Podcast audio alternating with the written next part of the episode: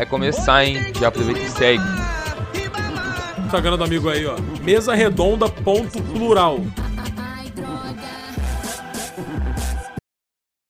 Bom dia a todos os ouvintes da Rádio Plural. Hoje é quinta-feira, dia 7 de outubro de 2021. Meu nome é Matheus Renovato, estou na companhia do Francisco, do Pedro Paulo e do João. Está no ar mais uma edição do meu, do seu, do nosso Mesa Redonda Internacional. Bom dia, Pedro Paulo. E o PSG, hein? Mais uma derrota, mais um tropeço, jogando mal aí pelo Campeonato Francês. Entrevistas polêmicas também durante a semana. Tá complicado aí administrar esse PSG, né, Pedro Paulo? Bom dia. Bom dia, Matheus. Bom dia, Francisco. Bom dia, João. Bom dia a todos os nossos ouvintes que estão nos ouvindo agora. Pois é, cara, o PSG tá passando por um momento um pouco delicado. É um elenco muito estrelado, um elenco cheio de estrelas, mas parece que não. Que às vezes dá umas, uns tropeços que a gente não consegue entender. Como foi nesse último fim de semana. Algumas entrevistas do Mbappé tá jogando todas as verdades na pra imprensa, então ele tá falando mesmo o que ele quer falar. Então tá bem complicado um pouco a situação do PSG e a gente vai falar um pouco sobre isso mas daqui a pouco. É derrota dentro de campo, é extra-campo conturbado. Parece até o Barcelona, mas não é, né, Francisco? Bom dia. Barcelona também vive um momento complicado aí, financeiramente falando e também tecnicamente, né, dentro de campo. Bom dia. É, Matheus, essa semana o, o CEO do clube Ferran Reverter fez uma palestra lá explicando sobre as finanças e que e ele disse que se o Barcelona não fosse um clube de futebol, fosse uma sociedade anônima, né, com a maioria dos clubes na Espanha, já teria fechado as portas. Mas ele também mostrou que tem tem caminho no futuro aí, né? Ele disse que a partir da, da próxima janela, já em janeiro, o Barcelona pode investir até 20 milhões de euros e que para a próxima temporada é esperado que consiga fazer algumas contratações aí. Então, parece que tem luz nesse fim, no fim desse túnel, né? Pois é, Barcelona que vem vivendo situações conturbadas nos últimos anos, né? Perdeu o Messi, vive um momento financeiro bem complicado, mas com uma administração boa vai tentando aí se reerguer. Mas também não só clubes vivem o futebol europeu, estamos no momento é, na data FIFA e tá rolando Liga das Nações, né, João? Bom dia. Ontem teve jogo já. Bom dia, Matheus. Bom dia, Francisco. Bom dia, Pedro Paulo. Bom dia a todos os nossos ouvintes. E ontem tivemos um jogaço, né? A reedição de uma das semifinais da Eurocopa, Itália e Espanha. A Itália era favorita por jogar em casa também, né? Jogava no Giuseppe Meazza, mas foi surpreendida. Foi derrotada pela Espanha numa grande atuação, principalmente do Ferran Torres. Pois é, falando em Itália, vamos começar nosso programa então falando de campeonato italiano. É hora da Série A Team no Mesa Redonda Internacional.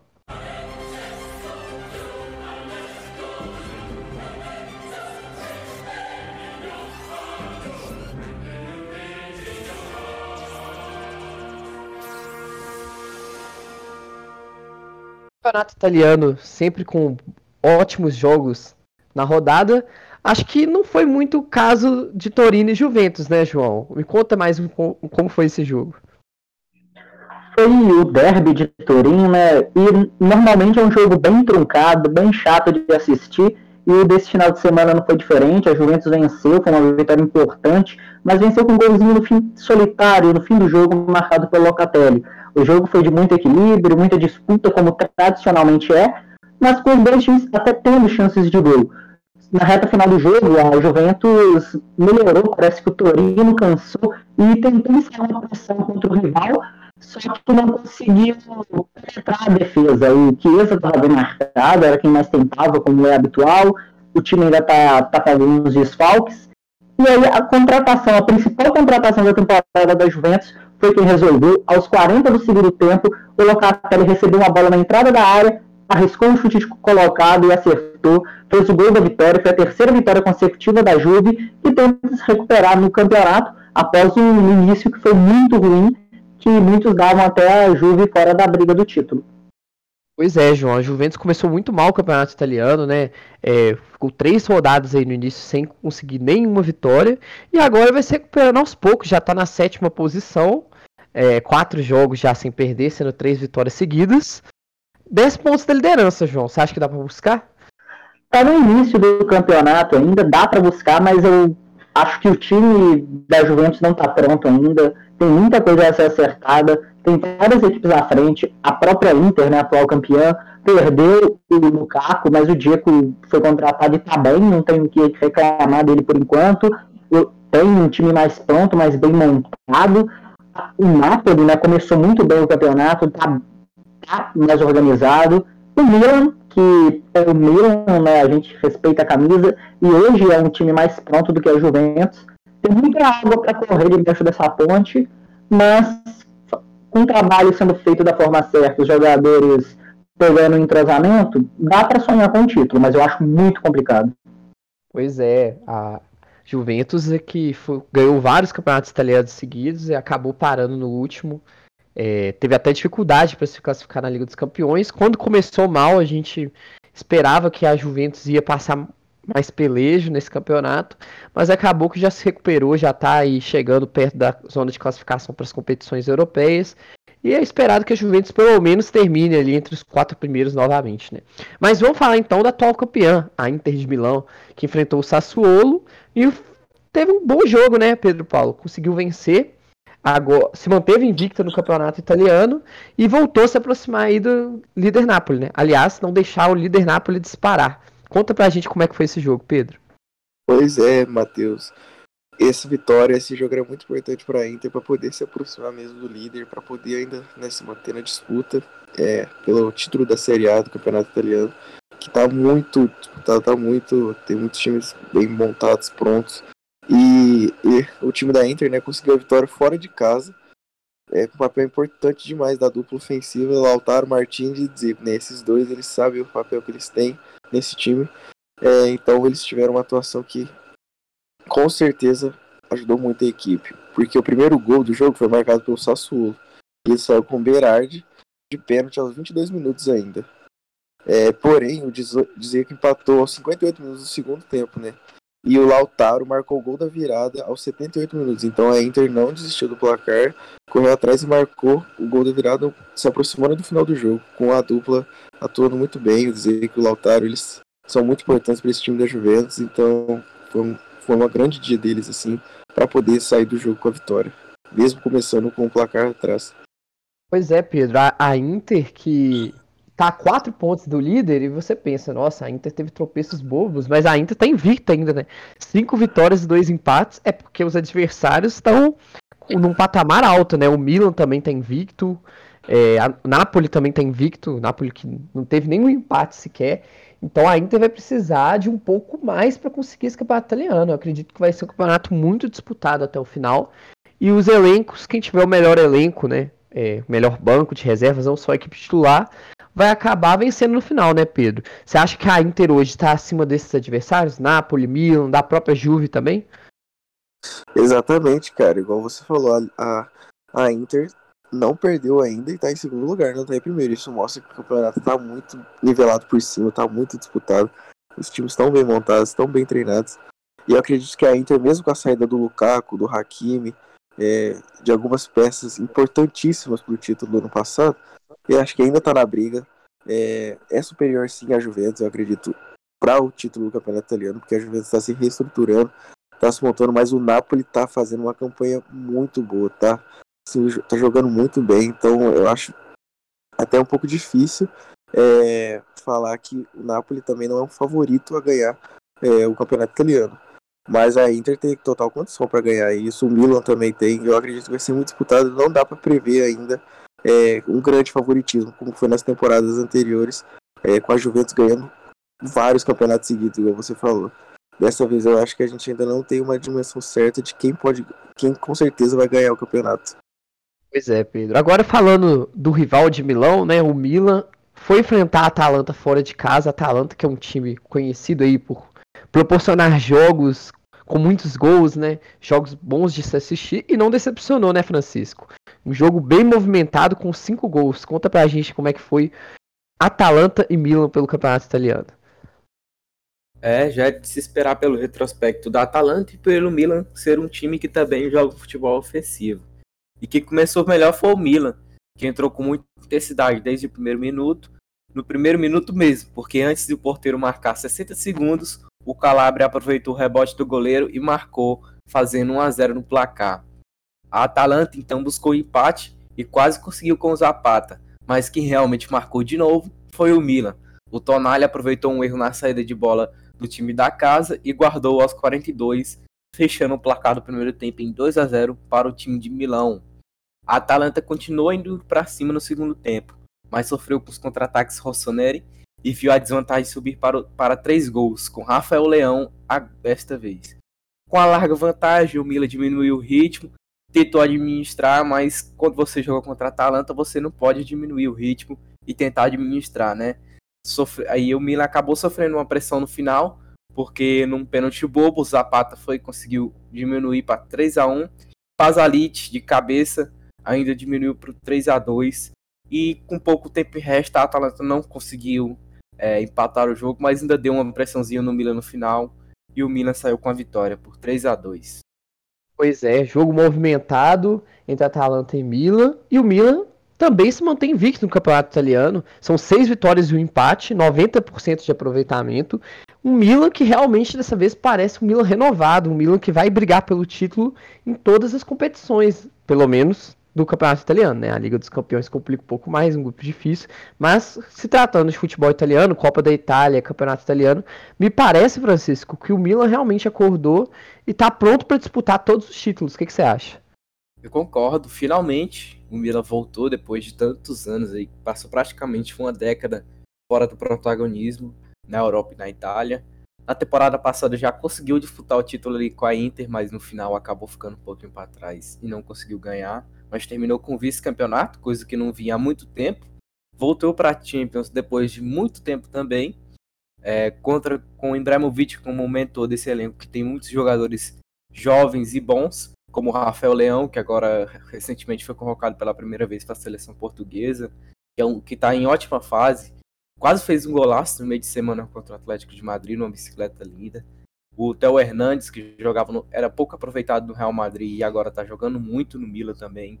É, então, esse elenco do Milan é muito bom. O próprio Tonali, que chegou com muita expectativa por causa das comparações com o Pirlo, teve uma, uma primeira temporada ali mediana, mas agora tá encontrando um bom futebol. Então esse elenco do Milan promete evoluir cada vez mais aí. O Milan, ele só não é líder hoje porque tem um time aí da cidade de Nápoles que não está dando chance para nenhum adversário. O Napoli continua imparável na Série A. A equipe conquistou a sétima vitória seguida, se manteve líder do campeonato italiano e ostenta uma campanha com 100% de aproveitamento da competição foi enfrentar a Fiorentina fora de casa. É um jogo que poderia ser um pouco mais complicado para o Napoli, né? Poderia tropeçar né? primeiro tropeço, mas não foi isso que aconteceu. O jogo começou bem equilibrado. Aos 28 minutos, os donos da casa abriram o placar com o gol do argentino Lucas Quarta. 10 minutos depois, o Napoli teve a oportunidade de empatar em uma cobrança de pênalti.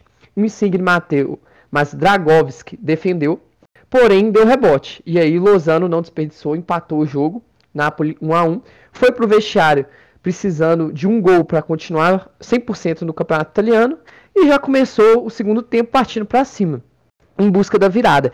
Darmani apareceu na área para cabecear e fechar o placar. A Fiorentina 1, Napoli 2. Napoli se manteve com 5% de aproveitamento do campeonato e líder disparado da competição, 7 jogos e 7 vitórias.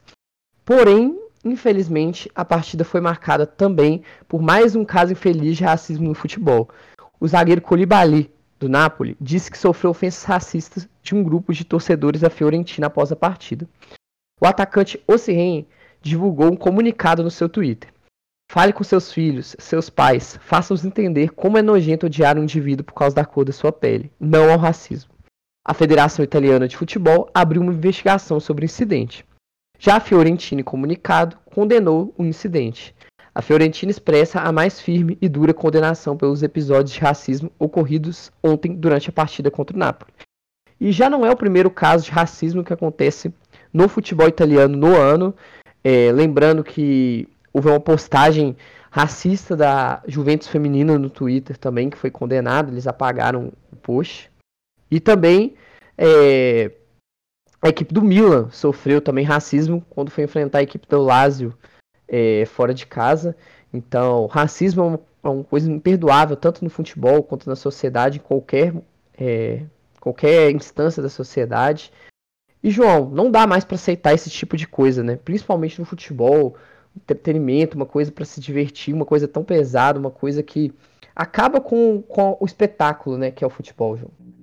Com certeza, Matheus, né? O futebol é algo que todos nós assistimos para nos divertir, para nos emocionar, mas aí tem esses incidentes que a gente sabe que não acontece só na Itália, acontece no Brasil, acontece na América do Sul como um todo, acontece na Espanha, acontece na Alemanha, todos os lugares do mundo ainda acontecem isso. A gente vê na Premier League todo início de jogo os jogadores fazendo manifesto contra o racismo, mas parece que não adianta. Alguns torcedores seguem incitando ódio e odiar alguém por causa da sua cor da pele é a coisa mais deplorável que o ser humano pode cometer. Chega de violência no futebol, gente, né? Ninguém aguenta mais isso. E realmente não é só no campeonato italiano, acontece na Eurocopa. Casos de homofobia aconteceram também. A, UOL acabou de soltar é, uma notícia com áudios que foram vazados no WhatsApp de torcedores do Flamengo e do Palmeiras combinando de brigarem no caminho para o Uruguai em Montevidéu nos ônibus.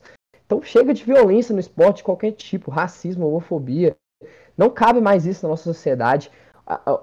As pessoas têm que evoluir. Já chegou um momento da humanidade que tem que superar essa parte. Futebol não é violência. Chega de violência no futebol. É uma coisa difícil de complicar, né? É, de conversar, né, Francisco? Porque parece que nunca vai ter fim. A gente sempre vem, comenta, fala que precisa acabar, mas parece que as pessoas não entendem, não compreendem, não querem evoluir, né, Francisco? É triste, triste. É, e um caso recente no, no futebol sul-americano foi a, o jogo entre Flamengo e Olímpia pelas quartas de final. O Flamengo reclamou de racismo, né, da torcida por parte da torcida do Olímpia. E a Comembol não fez nada. Até hoje não tem nenhuma punição ao Olímpia nem, a, nem identificação de torcedores, nem nada. Isso também aconteceu no, no último jogo da semifinal contra o Barcelona do Equador. Tem até um vídeo que ficou que viralizou na semana passada, enquanto o Flamengo voltava a campo, a torcida do, do Barcelona fazendo barulho de macaco para os jogadores do time, né? É, é triste isso. A gente já todos toda a mídia já reclamar anos e anos e anos, isso não muda. E eu acho que tem um pouco de conivência aí da, das federações também, de ter punições mais brandas, né, mais fortes. Por exemplo, a CBF deu uma punição exemplar para o Brusque, naquele caso com o Celcinho, que o diretor do, do clube é, falou, chamou ele de macaco. E aí a, a CBF deu uma punição de menos três pontos para o Brusque. É triste a gente ver um time perder três pontos, é triste que isso aconteça, mas é o que precisa ser feito, né? Já que punições, quando não mexe na pontuação do time, não muda, vamos ver agora com punições mais fortes, pode mudar, né? Pois é, Francisco, concordo com você. Acredito que punições mais fortes são a solução, porque quando começar a pesar no, no na equipe do, do infrator, eles vão pelo menos se calarem, né? Porque, infelizmente, o racismo vai continuar dentro deles, mas pelo menos eles vão parar de se manifestar dentro do estádio uma coisa feia dessa.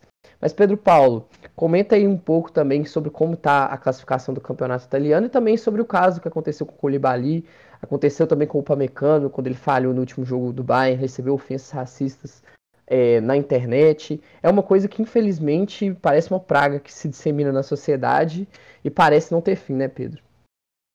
Pois é, exatamente. É uma praga, é um absurdo que isso aconteça. O Koulibaly não é a primeira vez que ele é vítima de racismo, já foi noticiado algumas vezes que ele foi, que ele foi vítima desse, desse tipo de comportamento absurdo, desse crime que não deve ser perdoado, isso não deve acontecer mais, não tem espaço para isso acontecer mais. Tem sequelas do racismo, da escravidão até hoje. Então esse tipo de pensamento ele não cabe mais hoje em dia, nunca devia ter, nunca devia ter existido. Essa é a grande verdade. Você separar uma pessoa, você discriminar alguém pela cor da pele, isso não tem cabimento, isso não existe. E é um absurdo que isso aconteça no futebol, que é um, uma das coisas que serve para divertir o ser humano, para fazer com que a gente tenha um entretenimento, que a gente faça amizade, conte histórias para as pessoas que a gente ama. Então, as punições têm que ser severas uh, para poder banir esse tipo de comportamento para poder cortar o mal pela raiz. É só assim, porque já que não tá mudando, então tem que mexer na pontuação do time, tem que mexer é, no, no jogador, no, se ele vai poder jogar ou não, no, se algum jogador for racista, tem que mexer na torcida, se a torcida for racista, não pode é, mexer, ir no estádio, proibir de ir no estádio, tem que fazer esse tipo de punição para ver se alguma coisa realmente acontece, entende? Eu acredito que só assim para poder, quem sabe, um dia essas manifestações não virem a público. Como você falou, é, às vezes o racismo continua dentro ali do, do indivíduo, porque ele é podre por dentro e às vezes não vai querer mudar. Mas manifestar esse tipo de comportamento, esse tipo de pensamento não dá mais, não dá mais para tolerar esse tipo de coisa. E, enfim, isso foi um exemplo do do campeonato italiano. E como você falou, né?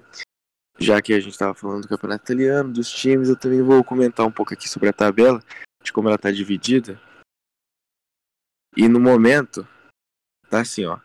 A Napoli está em primeiro lugar com 21 pontos, né? Como a gente falou aqui, uma sequência incrível de vitórias. Tá jogando muita bola. Em segundo vem o Milan com 19. Em terceiro a Inter com 17. Em quarto a Roma com 15. Em quinto, a Fiorentino com 12. E o quinto lugar né, do campeonato é classificado para a Europa League. Os quatro primeiros vão para a Champions League. Então a gente pode ver pelos cinco primeiros aí como está disputado, como é ponto a ponto que está esse campeonato. Tá muito.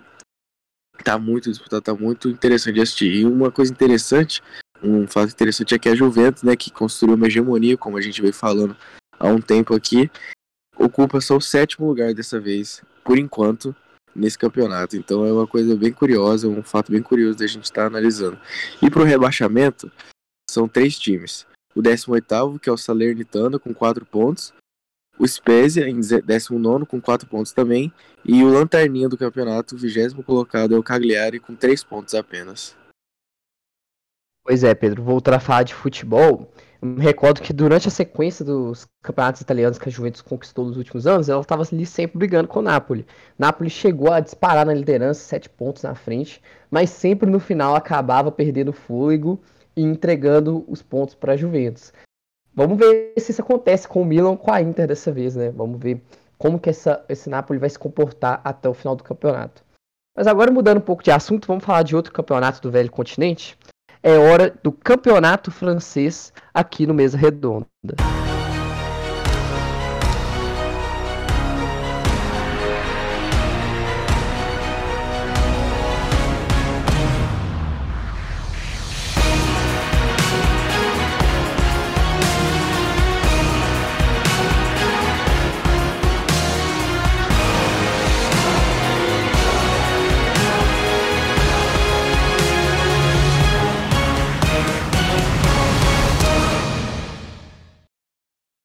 Falando um pouco mais sobre o francês, especificamente sobre a equipe do PSG, que enfrentou a equipe do Rennes fora de casa. É domingo de manhã, no horário de Brasília, né? Um jogo, quem era fã do PSG teria que acordar um pouco mais cedo, se não me engano foi 8 e meia, 9 horas que começou a partida. Eu fui um dos que assisti, na verdade, acordei um pouco atrasado. É... Peguei ali só o segundo tempo, mas o PSG fez uma partida apática, futebol apático nos dois tempos é, o jogador que representou a péssima partida dos parisienses, dos parisienses foi o camisa 10 Neymar, né, que foi substituído após mais uma péssima atuação na temporada. E o PSG fez uma partida com poucas oportunidades. Aos 30 minutos, o Messi acertou o travessão e uma cobrança de falta. E aquele típico ditado do futebol de quem não faz leva, 14 minutos depois, aos 44 minutos, Sulemana do Rennes, que foi o nome do jogo, acertou um belo cruzamento pela esquerda e Laborde, livre nas costas de Kipembe, abriu o placar, 1 a 0 para a equipe do Rennes. Se esperava que o PSG voltasse um pouco mais alerta aí no segundo tempo, né? Afinal de contas, precisava vencer, precisava fazer dois gols para virar o jogo. Mas foi o contrário, a equipe voltou displicente e logo no reinício da partida, aos 17 segundos, o PSG sofreu o segundo gol. Cruzamento na área e Tite ampliou para 2 a 0 a partida. Foi um banho de água fria para o Pochettino e sua equipe, mas é, o Mbappé ainda teve um gol anulado pelo VAR, uma boa jogada ali, uma troca de passe entre o Messi e o Mbappé, só que o VAR anulou por impedimento o gol. É, depois disso, o PSG não conseguiu mais impor seu futebol e terminou 2 a 0 para a equipe do Rennes. contra o PSG, foi a primeira derrota da equipe parisiense na competição, mas não foi o primeiro jogo ruim da equipe, né?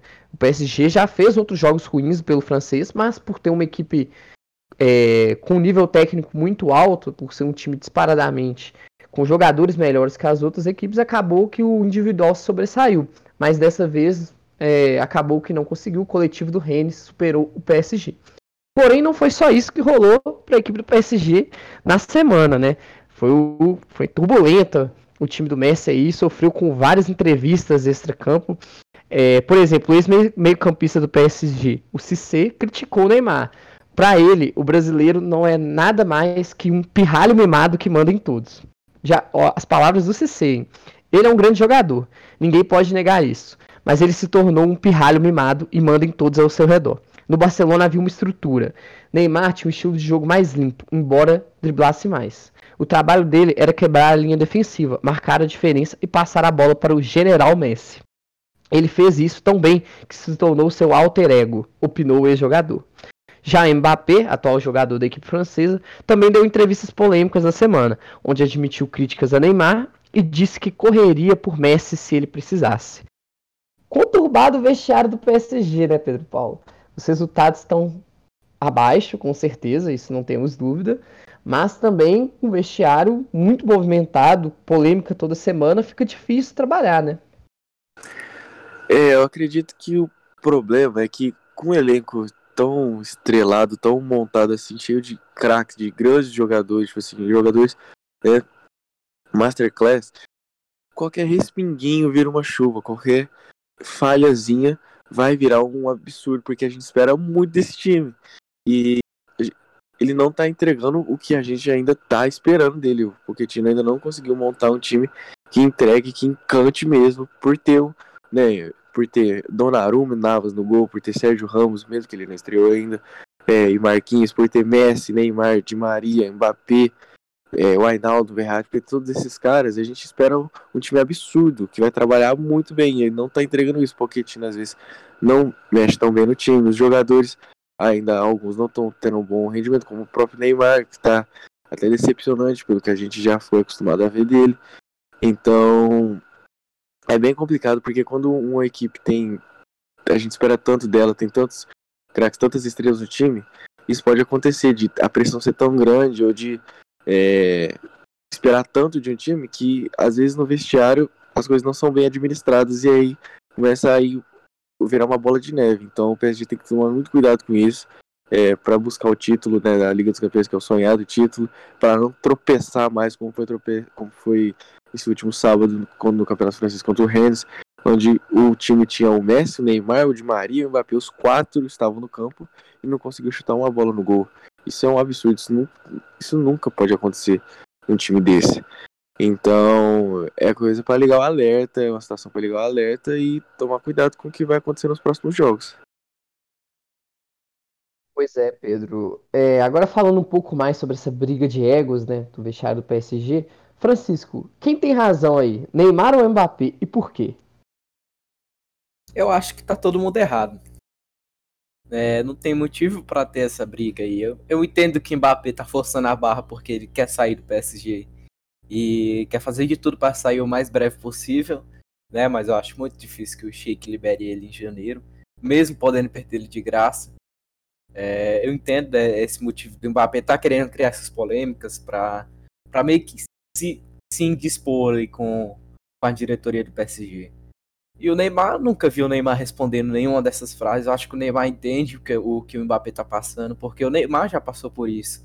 A gente lembra que ali 2019 ou 2018, eu não me lembro o ano certo agora, quando o Neymar queria sair do, do PSG, ele também fez esse, esse tipo de coisa, né? Entrou em polêmica, é, não foi a treino, é, não se apresentou direito, não treinava direito e tal. Até sofreu duras críticas da torcida. Então eu acho que entre os dois não tem, não tem briga. O Neymar entende o que o Mbappé tá passando e o Mbappé sabe o que ele tá fazendo. É, João, falando um pouco mais também da entrevista né, que o Cissé deu sobre o Neymar, declaração polêmica. Queria que você falasse um pouco mais sobre o futebol do Neymar nesse início de temporada, que realmente está um pouco abaixo. E também sobre essa briga aí do Mbappé também com a diretoria, né? Porque o Mbappé acusou a diretoria do, do PSG de tentar queimá-lo, porque o Leonardo, para quem não sabe, disse que o, PS, que o Mbappé pediu para sair no final da janela de transferências e que não dava tempo de vender o jogador e contratar outro. Já o Mbappé alega que ele pediu para sair no início da janela de transferências e que o PSG que não permitiu que ele saísse, porque ele já tinha entregado um pedido de transferências no início da janela, justamente para o PSG conseguir se é, planejar. Mas não foi isso que aconteceu. E aí, João? E também me conta depois sobre a tabela do Campeonato Francês, né? Como terminou depois dessa rodada aí do final de semana. Então, Matheus, é, a queda de futebol do, do, Neymar é brusca, né? E vem desde a temporada passada, ele marcou apenas nove gols nos últimos nove meses, e seis desses gols foram de pênaltis. O Neymar só tem 29 anos, é muito estranho essa, que, essa queda né, de rendimento dele. É, eu não sei se ele está desmotivado, qual é o problema, mas não é mais o mesmo Neymar de anos atrás. A gente sempre compara de forma equivocada, né, porque não tem comparação o Neymar com o Cristiano e com o Messi, e o Cristiano e o Messi com 29 anos eram animais. Você tacava uma geladeira para dentro da área, eles matavam no peito e faziam um gol. O Neymar, a gente não está vendo mais isso. A inventividade do Neymar não está aparecendo. Eu não, não acredito que o seja físico, é porque não de lesão, então ele não tem motivo para estar tá produzindo menos do que costuma produzir. Talvez seja realmente esteja faltando uma motivação a ele e isso tem que ser trabalhado, né? Porque a gente sabe o quão importante o Neymar é, é para o PSG e também para a seleção brasileira. Agora, quanto ao Mbappé e a diretoria do PSG, eu tendo a ficar do lado do Mbappé porque a gente sabe que diretor, diretor de futebol, presidente de clube, eles mentem. Eles mentem para para tentar fazer parecer que são certos na, em todas as situações, para não parecer que eles estão equivocados. E eu acredito que o Mbappé está certo, até porque a gente viu na mídia, saindo muito antes da Eurocopa começar, que o Mbappé queria se transferir para o Real Madrid, que era um sonho de infância dele se transferir para o Real Madrid. E que nessa, sendo o último ano de contrato dele, ele queria sair para não deixar o PSG na mão, para ele não sair de graça e o PSG ter um dinheiro isso saiu na mídia, não só na brasileira, mas principalmente na francesa e na europeia como um todo. Então eu acho que é o Leonardo, talvez a manda do Sheik, né, é, querendo empurrar a sujeira para debaixo do tapete e fingir que não tem nada a ver com isso e que o Mbappé é totalmente o errado da situação. E agora falando da tabela, mesmo com todas essas tretas, o mau futebol apresentado até aqui, PSG é o líder do campeonato e o líder disparado. São 24 pontos contra 18 do Lens, que é o segundo. O Nice vem na terceira colocação com 16 pontos. E o Panier é o quarto colocado, também 16 pontos. E essa é a posição que levaria a equipe para a Europa League. No Z3, né, a zona de rebaixamento do campeonato francês, o Metz tem 6 pontos, é o 18º colocado. O Brest tem 4 e o Saint-Etienne é o, é o Lanterninha também com os mesmos quatro pontos do Brest. João, curioso que o Nice, atual campeão, é... nem aparece, né? Nice não, desculpa. Foi o Nice, né? É... O atual campeão do campeonato francês, ele nem aparece entre os primeiros colocados.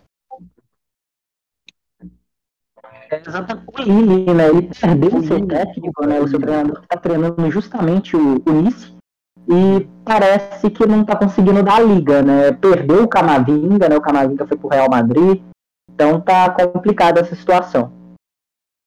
Para vocês verem como o técnico faz a diferença, né? É, o Lille, que foi o atual campeão do campeonato francês, não está entre os primeiros. A Nice, que está sendo comandado pelo técnico que foi campeão no ano passado, figura entre os quatro primeiros colocados. Mas agora vamos falar de campeonato alemão é hora de falar do Bayern, do Borussia Dortmund, é hora de Bundesliga na, no Mesa Redonda Internacional.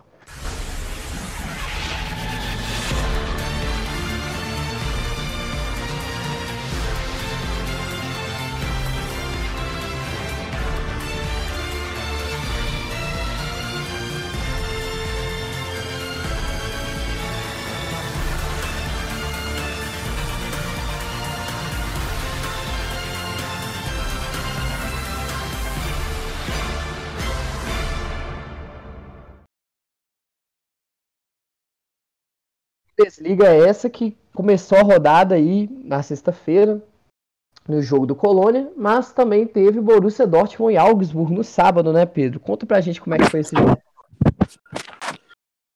Sim, Matheus. O Borussia, né, que abriu o placar. É... O Borussia abriu o placar logo no começo do jogo com o Rafael Guerreiro de pênalti. Aos 10 minutos. Rafael Guerreiro que tá nesse time do Borussia há um bom tempo já. É um jogador que vai temporada, passa temporada, ele tá lá, ele é um, um dos pilares, eu acho, acredito, desse time do Borussia. E ele foi ele que abriu o placar, né, com uma bela cobrança de pênalti. Só que o Zekir empatou a partir e na volta do segundo tempo, o Borussia sabia da importância de sair desse jogo com a vitória e foi buscar o segundo gol, que saiu com Julian Brandt aos 51 minutos, que também já está um tempinho aí no Borussia. E é muito legal de ver aí como o Borussia sempre vai ter essa característica de formar jogadores, de dar espaço para novos jogadores surgirem e alguns até continuam se mantendo no time. É, o Julian Brandt, que foi do Bayer Leverkusen, né? É, eu acho bacana que o Borussia Dortmund também tenha uma política de contratar jogadores de outros clubes alemães, assim contra o Bayern, como o Bayern, né? Só que quem leva o crédito de malvado acaba sendo a equipe de Munique, né? Tem o Torgan Hazard, que era do Borussia Mönchengladbach, o próprio Marco Reus, que era do Borussia Mönchengladbach também, o Brandt, que era do da equipe do, do Bayer Leverkusen. Mas o Borussia Dortmund vai provando que consegue vencer os partidos sem o Haaland, né, Pedro Paulo? Pedro Haaland, que lembrando que está machucado. Pois é, o Haaland não entrou para esse jogo, né? Tá lesionado. É, é, o pilar desse time, é o jogador mais importante, um dos melhores atacantes do planeta hoje em dia, um, uma máquina de gol, um jogador impressionante mesmo. É, mas mesmo sem ele, mesmo sem esse fator importantíssimo que é a finalização dele, o time conseguiu sair com a vitória, consegue se manter bem, é, se manter equilibrado. Óbvio, não vai ter o mesmo tanto de finalizações, não vai ter o mesmo tanto até às vezes de chances de gols com a falta dele. Mas é importante o time conseguir se reestruturar sem o seu principal jogador para momentos de, como esse, momentos que ele não vai estar presente, porque ele também é um ser humano, ele também pode se machucar, ele também pode às vezes ser punido, então é muito importante que o Borussia saiba jogar sem o Haaland. Óbvio que não vai jogar da mesma maneira, mas é importante saber jogar sem ele. É, olhando a tabela, João, do campeonato alemão, a gente percebe entre os 10 primeiros colocados que o grande problema do Borussia Dortmund é a sua defesa, né? São 13 gols sofridos, entre os 10 primeiros é disparada a pior defesa, é uma defesa de time que está lutando para não cair no campeonato alemão. É, o ataque é muito eficiente, mas a defesa vem sendo um problema que o Borussia Dortmund precisa corrigir. É, você acha que corrigindo a defesa, o Borussia Dortmund consegue, é, quem sabe, conquistar o título alemão com Haaland e Marco Reus aí no ataque é, criando chances, marcando gols, e uma defesa um pouco mais organizada, o Borussia consegue aí é, surpreender e conquistar essa Bundesliga, João?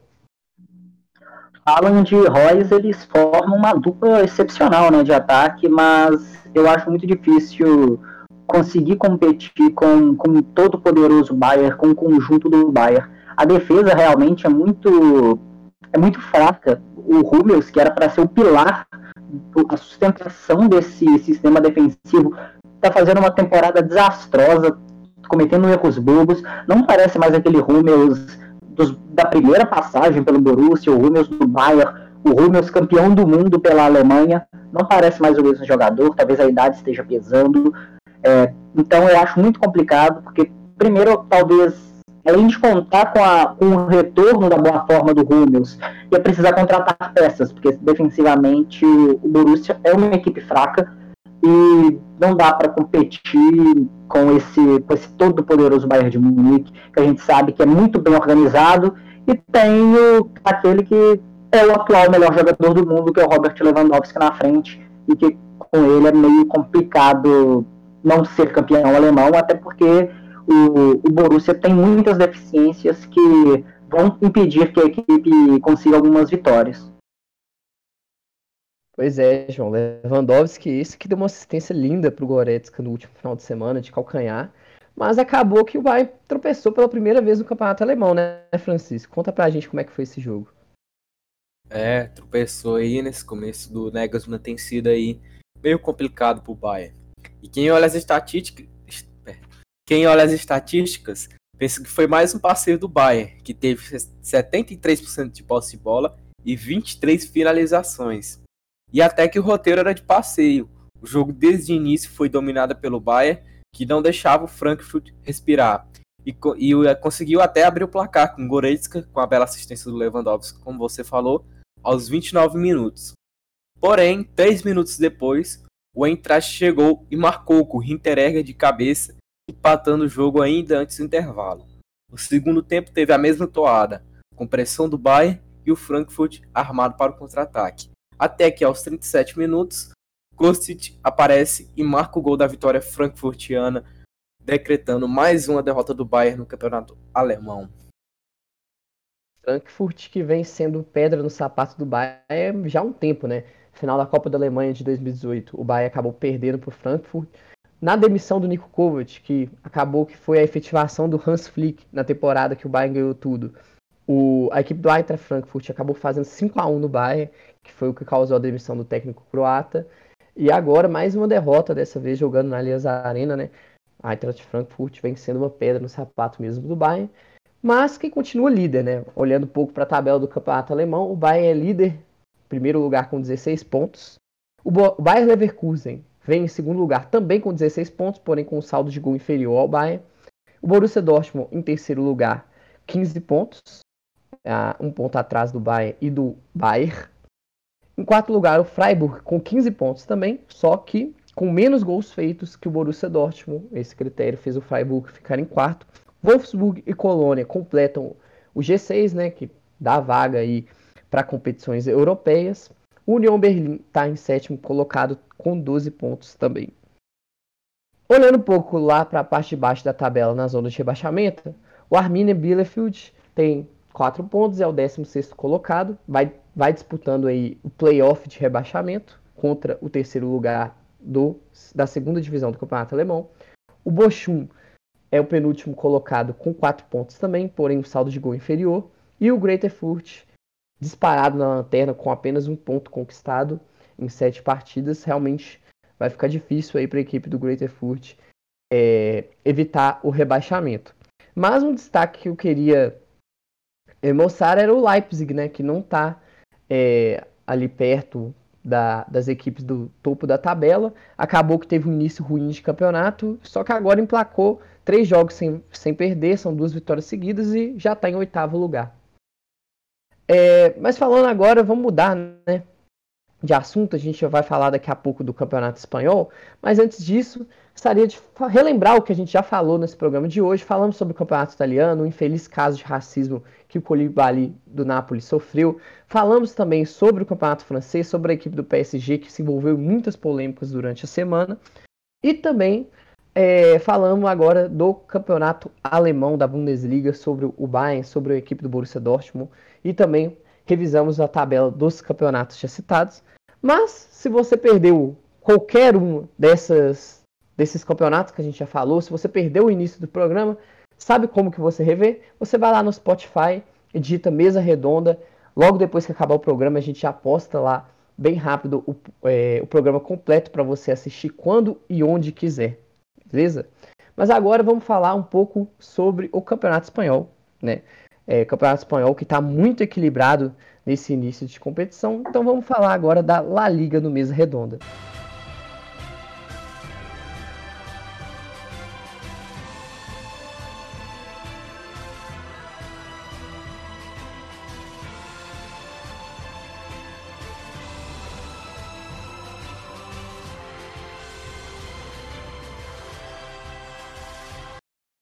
Final de semana de tropeços, né, João? A gente já falou aí da derrota do PSG, agora do Bayern, e o líder Real Madrid também perdeu.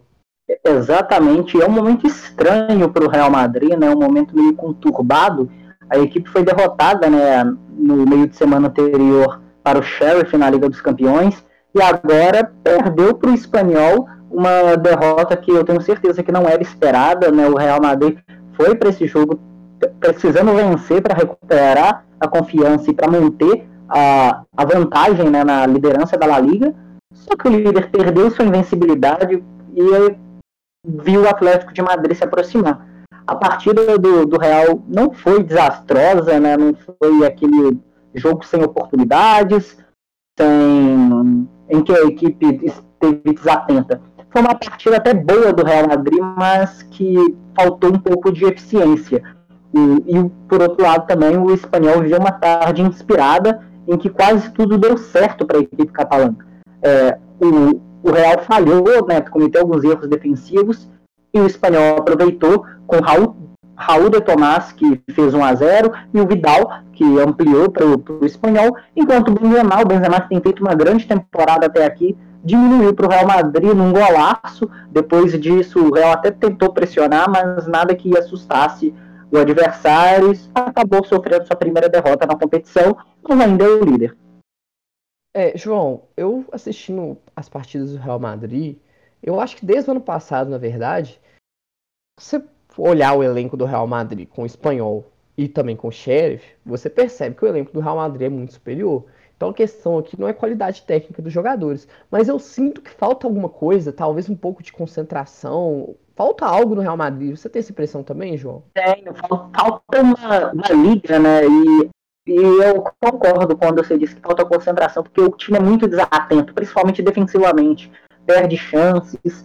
É muito o que a gente fala do, do time quando a gente fala aqui do futebol brasileiro, né, do time grande que está na, que tá na zona de rebaixamento, que, acha, que a qualquer momento vai sair de lá, eu acho que o Real Madrid, o Barcelona e às vezes até o próprio Atlético, quando enfrentam adversários mais fracos, pensam que vão conseguir a vitória a qualquer momento e acabam perdendo essa concentração, perdendo a fome de vencer aquela partida em específico.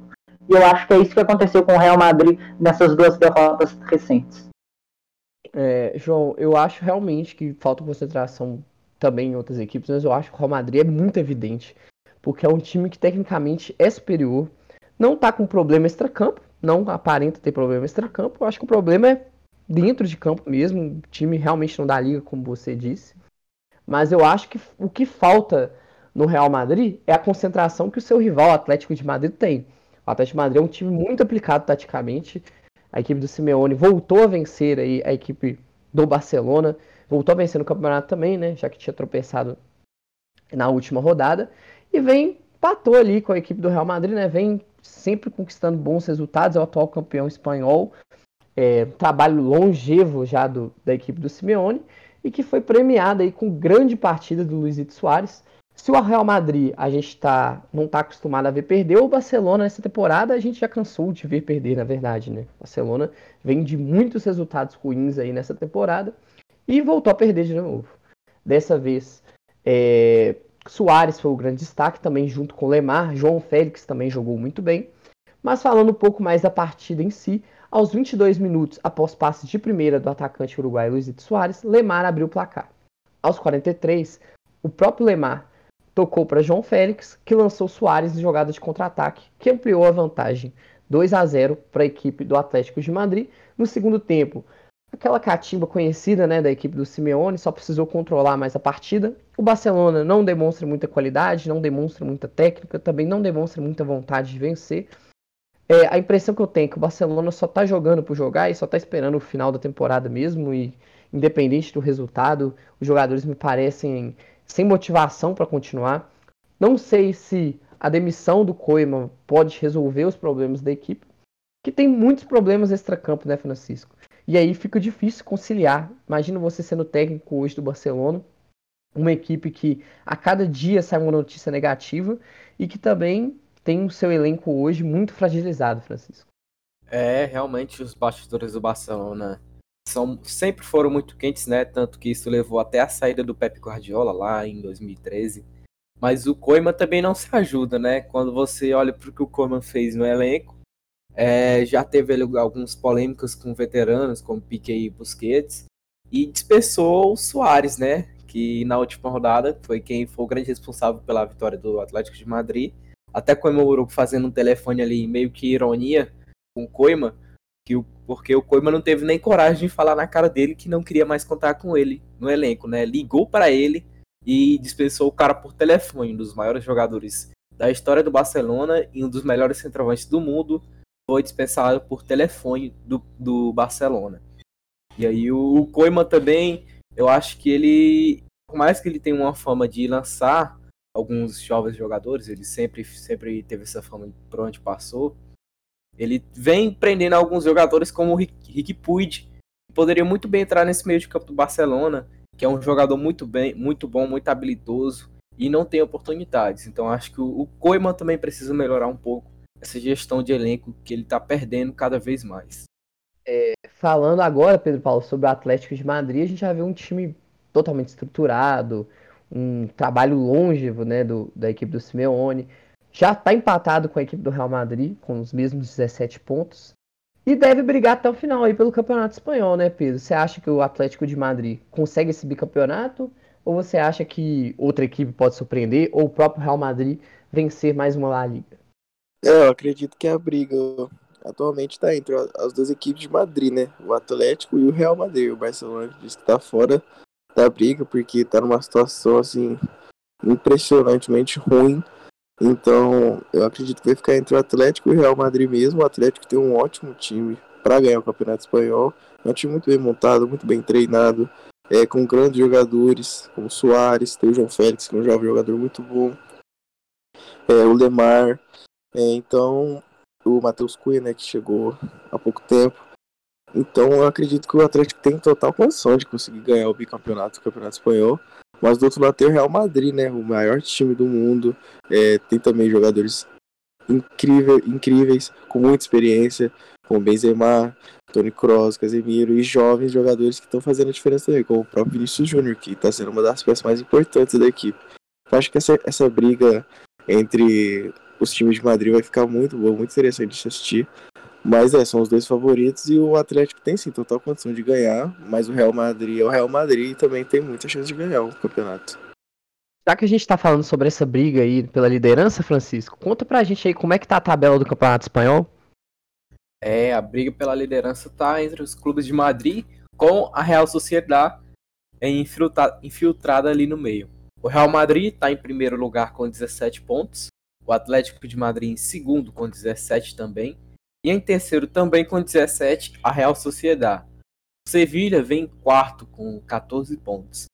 E se você quer saber onde é que o Barcelona está, o Barcelona está em nono lugar. Já o Z3 é formado pelas equipes que estão na zona de rebaixamento desde o início. Levante com 4 pontos, em 18º, o Alavés em 19 com 3 pontos e por último, o Getafe com um ponto que conquistou o seu primeiro ponto no campeonato aí nessa rodada do final de semana. Espanhol que promete muito ainda aí ao longo da temporada, mas outro campeonato que promete muito é o campeonato inglês, o melhor campeonato do mundo. É hora de Premier League aqui no Mesa Redonda.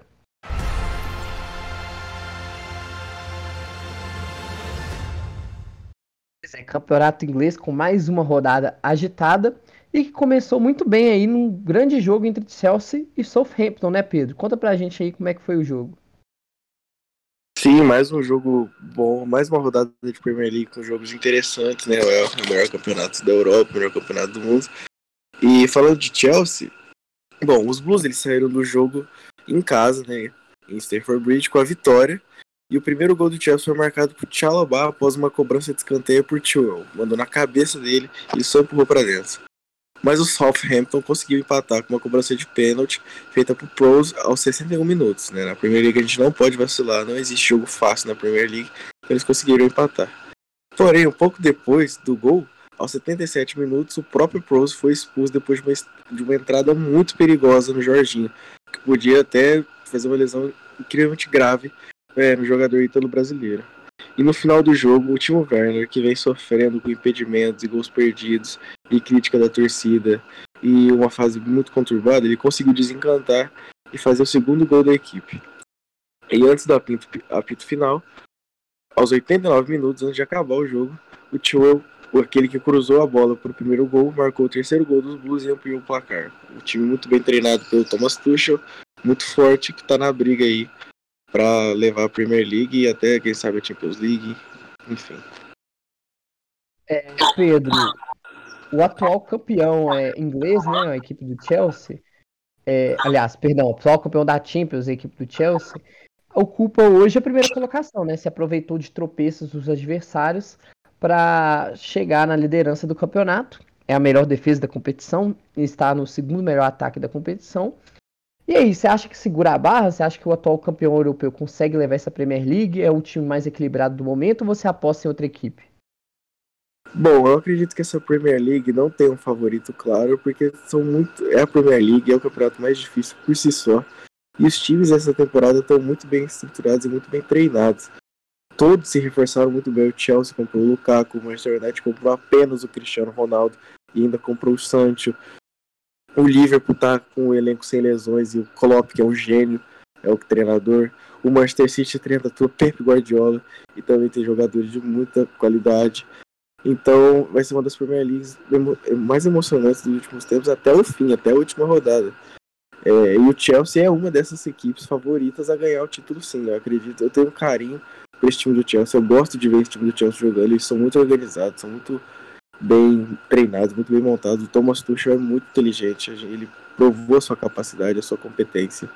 E ainda trouxe o Lukaku, né, que é a cereja do bolo nesse time. O cara marca muito gol, é um ótimo jogador, é um dos melhores centroavantes do mundo. Então, esse time do Chelsea é bom de se assistir, óbvio, não é? Não vai vencer sempre, não vai ser um time incrivelmente mágico, mas é muito gostoso de assistir esse time do Chelsea. E tá na briga ali com certeza para levar a Premier League, com certeza. É, falando de equilíbrio, o Manchester United, que é o quarto colocado, e o Everton, que é o quinto colocado, por exemplo, estão só a dois pontos do líder Chelsea. E os duas equipes se enfrentaram também no final de semana. Conta pra gente como é que foi esse jogo, João. Então, Matheus, o, o Pedro né, falou do como organizada é a equipe do Chelsea. E organização é algo que falta nesse Manchester United. Ela não é bem treinada pelo Solskjaer.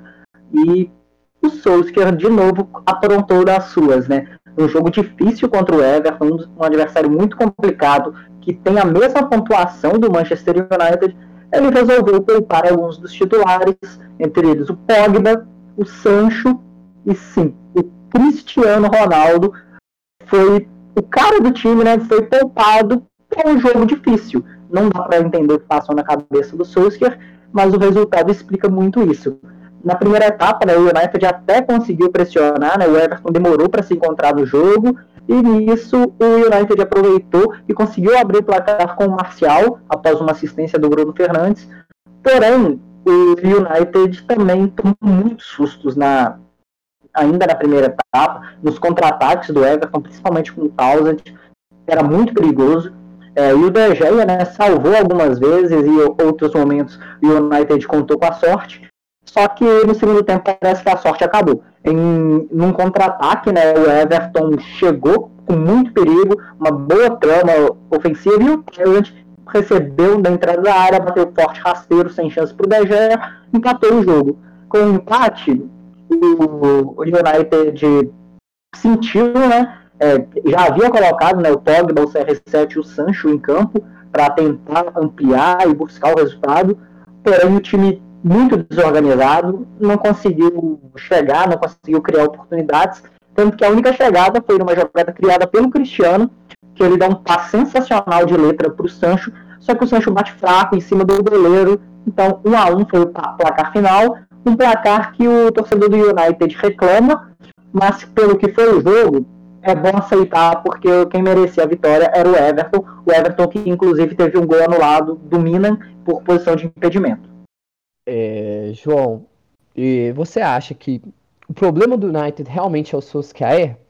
Porque, e se o Solskjaer continuar até o final da temporada, você acha que o Manchester United consegue conquistar algum título? Porque da Copa da Liga Inglesa o Manchester United já foi eliminado, então sobra a Copa da Inglaterra, o Campeonato Inglês e a Liga dos Campeões. Você acha que se o Solskjaer é, continuar no comando do time, você vê alguma esperança de título para o Manchester?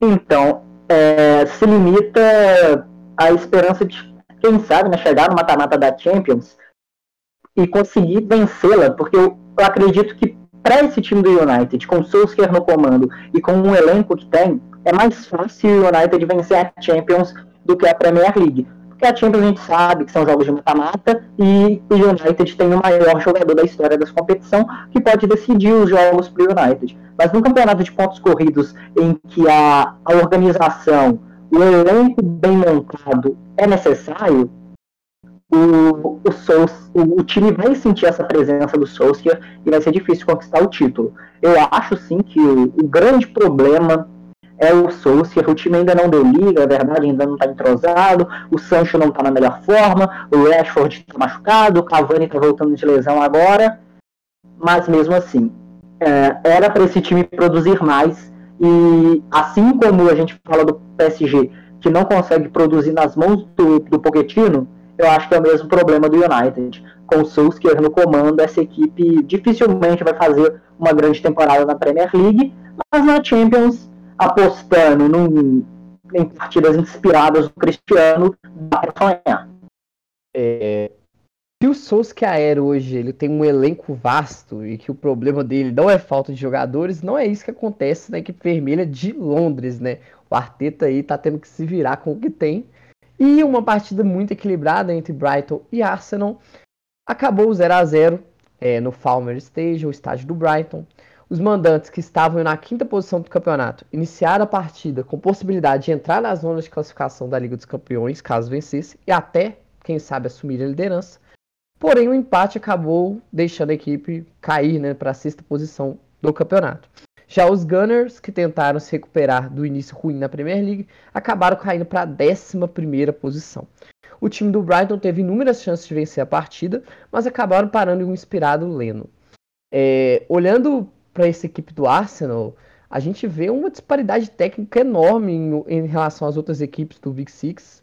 Na verdade, não tanto em relação ao Tottenham, mas principalmente ao Chelsea, ao Liverpool, ao Manchester City, ao Manchester United é um elenco muito mais limitado.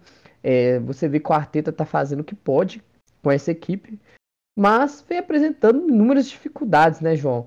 Também acho que o Arsenal não deve passar ali desse meio de tabela, não. O que, que você acha? Olha, eu acho que uma liga conferência para o Arsenal nessa temporada já está de bom tamanho, porque o elenco não tem muito a oferecer, né? Tem o, o Odegaard, está chegou bem, está fazendo boas partidas, mas ele é jovem, ele não resolve todos os problemas de uma equipe. O time é muito limitado, o Arteta vai precisar quebrar a cabeça para montar esse time, e eu acho que a Liga Europa vai ficar de difícil acesso, a Champions com certeza é mais ainda. Então, uma Liga Conferência ali tá bom, faz um papel digno, né? Já que os outros adversários são muito superiores. Então, fica eu acho que o torcedor do Arsenal não tem muito o que esperar desse time. Pois é, mas quem está surpreendendo é o adversário do Arsenal no jogo, o Brighton, né? Que já está em sexto colocado do campeonato inglês e está aí brigando pelas cabeças, por enquanto, né? Vamos ver se essa equipe aí não perde fôlego. Um início de campeonato bem surpreendente aí do Brighton.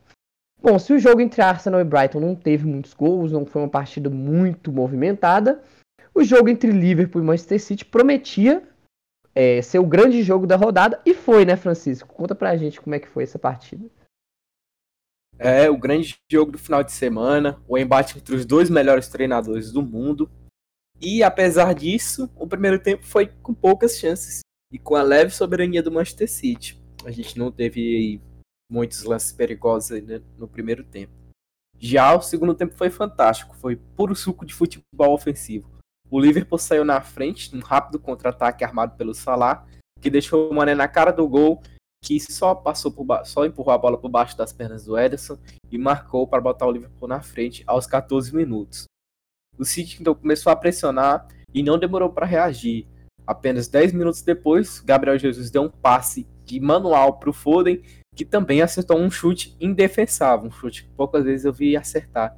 Foi ali no limite entre a trave e o gol e o Alisson não teve a menor chance de defender e assim o jogo ficou empatado. E é aí que a gente vê o grande gol do final de semana. Jogada de pura habilidade, o Salah driblou quatro defensores do Manchester City em um espaço curtíssimo dentro da área e bateu sem chance para o Ederson, assim como aquele chute do, do Foden foi sem chance para o Alisson.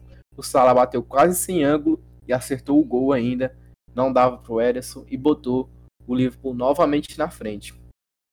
Porém, apenas 5 minutos depois, o City chegou com De Bruyne, que chutou de fora da área e contou com o desvio do Matip para empatar novamente o jogo. E assim ficou 2 a 2 Manchester City e Liverpool, um jogo sempre com muitos gols e nem Klopp nem Guardiola saíram tristes. Pois é, é, Francisco, e esse início de temporada do Salah, hein? Que coisa maravilhosa, vem decidindo inúmeros jogos e vai até aqui ser o grande nome desse campeonato inglês, né? É, o Salah tá forte aí na briga pela bola de ouro. Começou aí, para mim, é o melhor do mundo até o momento, né? Nesses primeiros dois meses de temporada. Tá jogando fino da bola, parece que aquele Salah Aquele salário de 2018 nunca foi embora, né? Ele sempre continuou jogando em alto nível, mas nunca mais fez uma temporada tão absurda como aquela.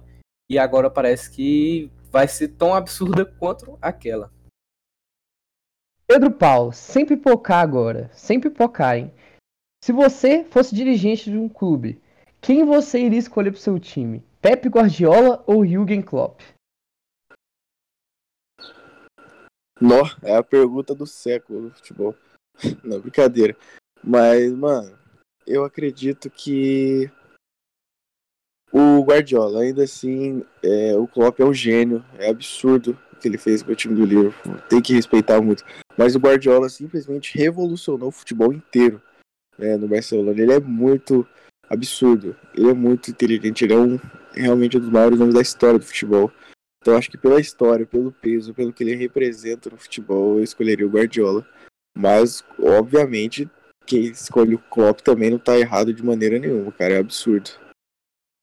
É, o Guardiola são quase 16 anos em alto nível, né? Se provando um dos maiores técnicos da história do futebol, na minha opinião, o maior de todos. Mas, Francisco, conta aí, velho. Hoje saiu uma notícia sobre o Newcastle, né? Foi comprado, foi adquirido por um fundo aí árabe. Conta pra gente aí, Francisco. É, muita polêmica nessa sexta, nessa quinta-feira, perdão. É, o príncipe da Arábia Saudita, Mohammed bin Salem, é, tá, já tinha demonstrado interesse em comprar o Newcastle no ano passado, mas foi barrado por conta de problemas ali que a Arábia Saudita tinha com o Qatar, o Qatar que tem a empresa Bain Sports, que é a dona do dire dos direitos de transmissão ali no Oriente Médio, naqueles países lá, Arábia Saudita, Emirados Árabes. E aí o, a Arábia Saudita tinha um problemazinho ali com a Bain Sports, porque eles tinham treta com o Qatar e não deixavam a transmissão entrar e fazer a transmissão pirata. Então isso, num primeiro momento, barrou a venda do Newcastle. Mas esse problema foi resolvido por conta de vários assuntos aí de política internacional que eu não entendo, então não vou me meter a falar. E aí agora o caminho está livre. O Newcastle que foi colocado à venda pelo dono, o dono que já vem sofrendo há anos com protestos da torcida contra ele, porque por conta da administração de triste, né? Que não tá indo muito bem. E aí ele já colocou a venda e ele já prometeu entrar em um processo contra a Premier League caso a venda não seja autorizada por conta por qualquer outro motivo que não seja, é, por exemplo, se ele se a venda for banida por conta de, de problemas de direitos humanos, né? Que a Arábia Saudita é um país bem polêmico sobre isso. O dono, o atual dono do Newcastle já prometeu entrar na justiça contra a Premier League, porque isso nunca foi problema. E falando, vamos falar um pouco sobre fortuna. Aqui, e alguns, alguns sites afirmaram que, que caso a compra se concretize, o príncipe seria o dono mais rico da Premier League. Atualmente é o Sheikh Mansour, que é o dono mais rico de clube do mundo, e a fortuna dele é de 23 bilhões do Sheikh Mansour do Manchester City. E para ter uma ideia da noção do poderio que o Newcastle teria, o dono do Newcastle tem uma fortuna de 230 bilhões, ou seja, 10 vezes maior que o dono do Manchester City. Vai sendo cada vez mais comum, né, no João, no mundo do futebol, essas compras de clubes. Realmente o futebol vai se tornando cada vez mais comercial, um produto mesmo, né? Vai se tornando cada vez mais quem tem mais dinheiro, tem uma equipe mais competitiva, consegue conquistar os títulos, né, João? Isso tanto no futebol internacional quanto a gente vê alguns reflexos aqui no Campeonato Brasileiro também. O clube Sociedade Anônima se tornou algo habitual, o clube é, gerido por multibilionários também, né? São clubes que tentam, que crescem muito, né? A gente viu o Abramovich com o Chelsea, comprando o Chelsea, e o Chelsea hoje é bicampeão da Champions. O PSG, que há pouco tempo atrás só tinha o grande nome né, do, do PSG para os brasileiros, era o Ronaldinho, mas mesmo assim foi uma passagem curta. Hoje nós temos o PSG com o Neymar, com o Mbappé, com, com o Messi, graças ao poderio financeiro desses grandes sheiks, desses grandes empresários que movimentam né, o mercado. A gente sabe que o futebol é um produto, é o um mercado multimilionário, multibilionário, né? E isso a gente espera que acrescente em qualidade.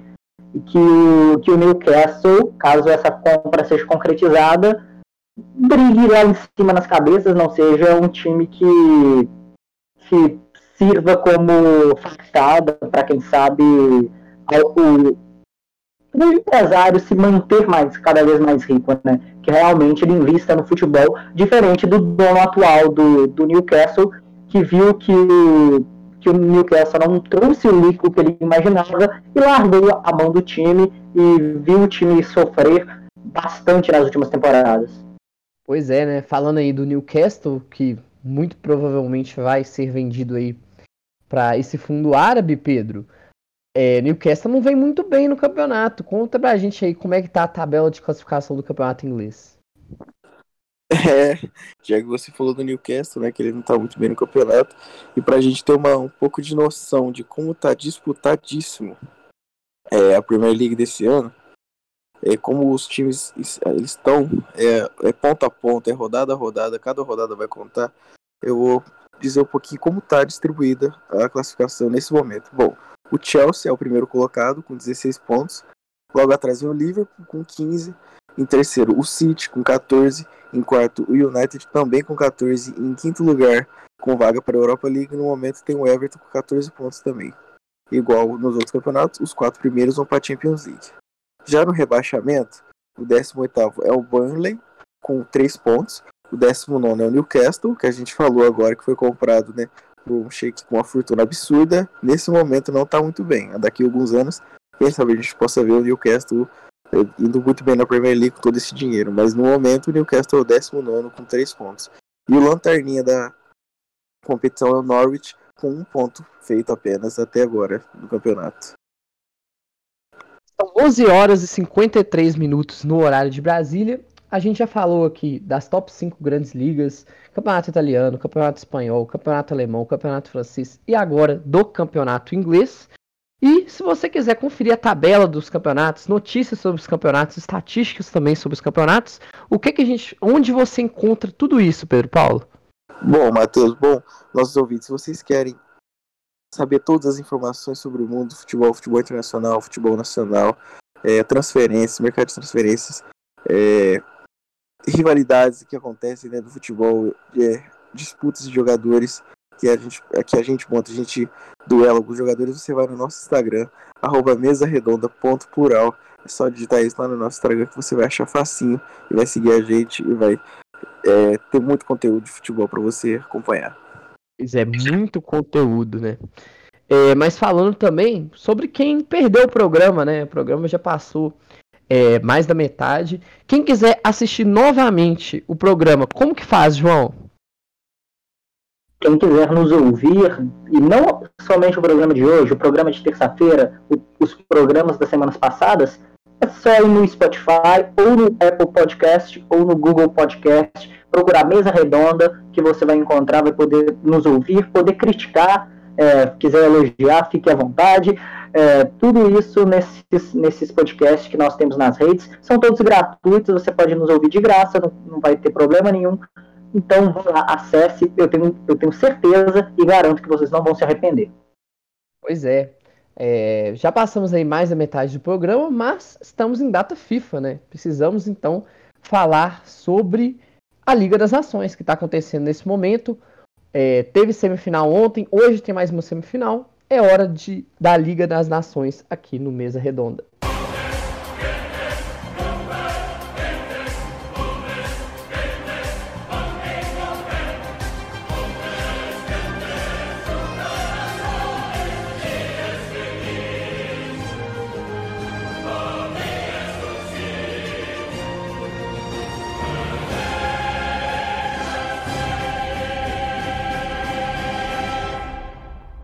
Pois é, João. Itália e Espanha se enfrentaram ontem pela semifinal da Liga das Nações, jogo que aconteceu na Itália.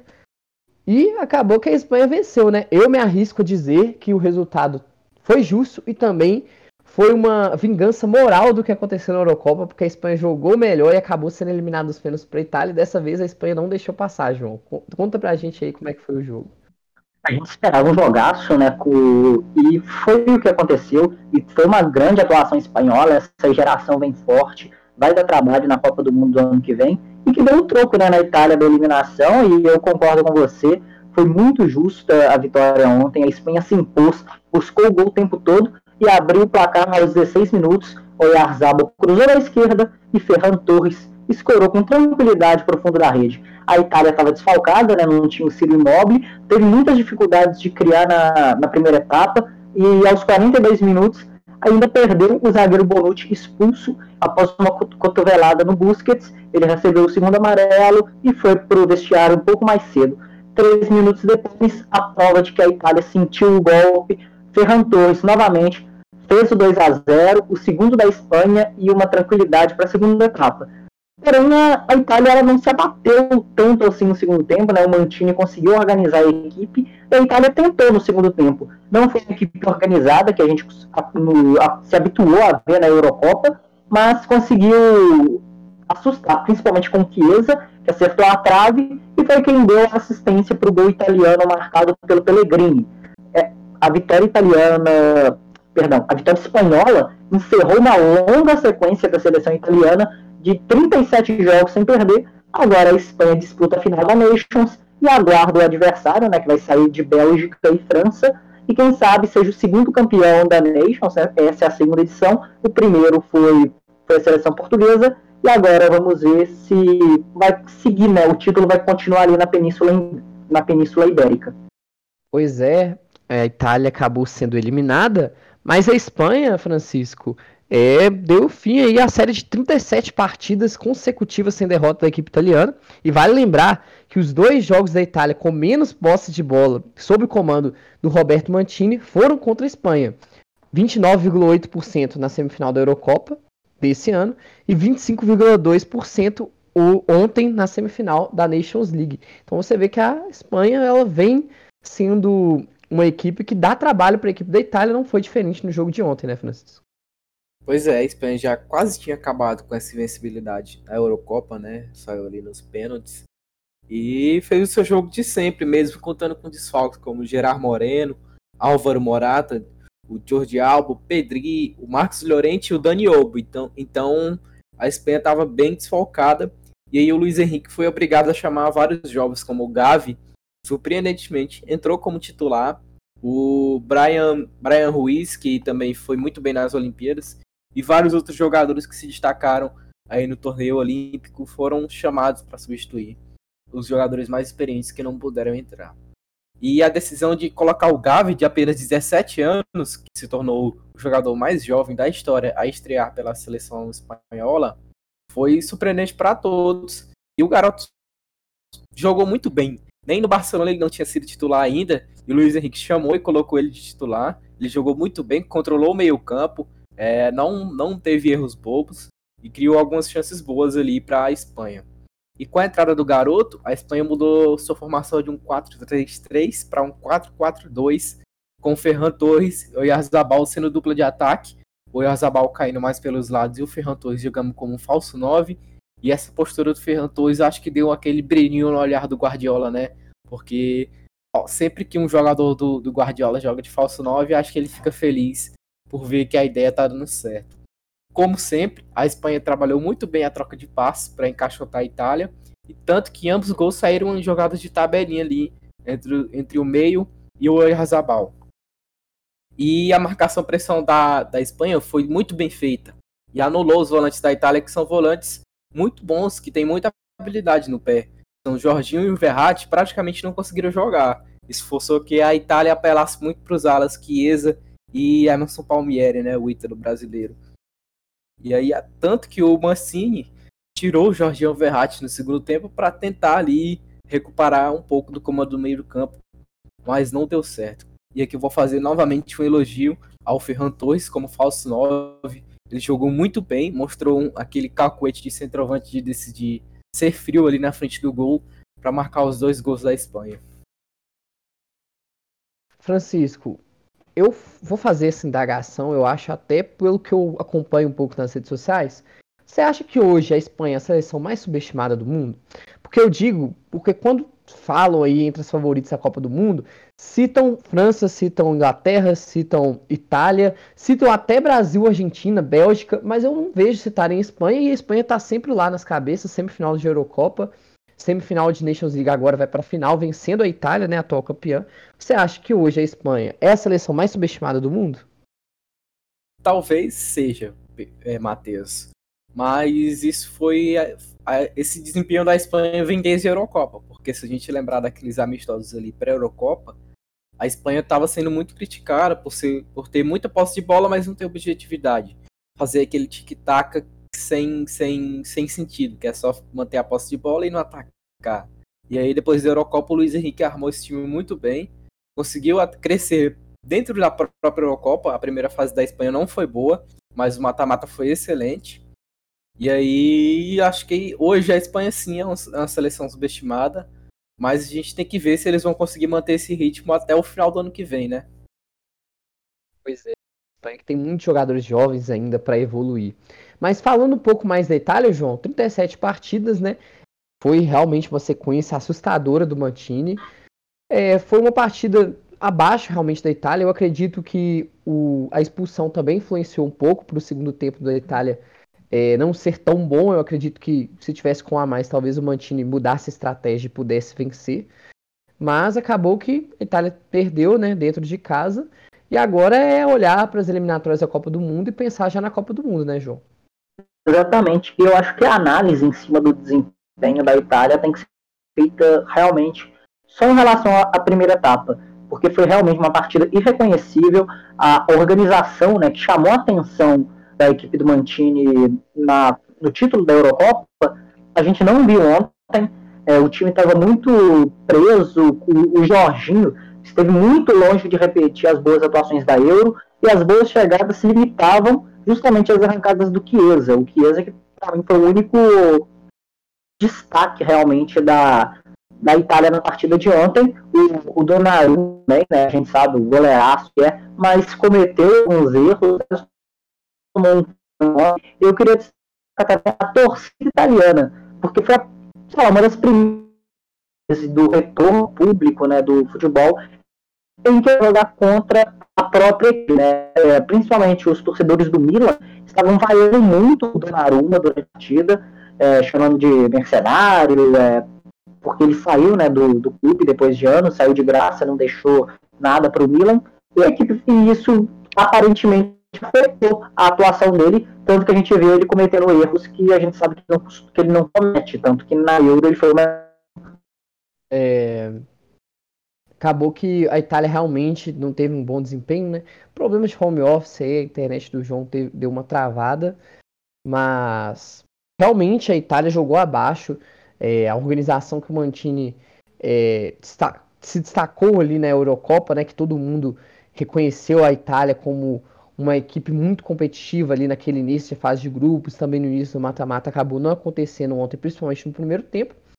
Mas eu acho que acredito que seja mais méritos realmente da equipe espanhola, que se preparou muito bem para a partida, né? E acabou vencendo, é normal. Sobre as vaias do Donnarumma, acabam que alguns torcedores eles pensam mais no clube do que na seleção, é normal.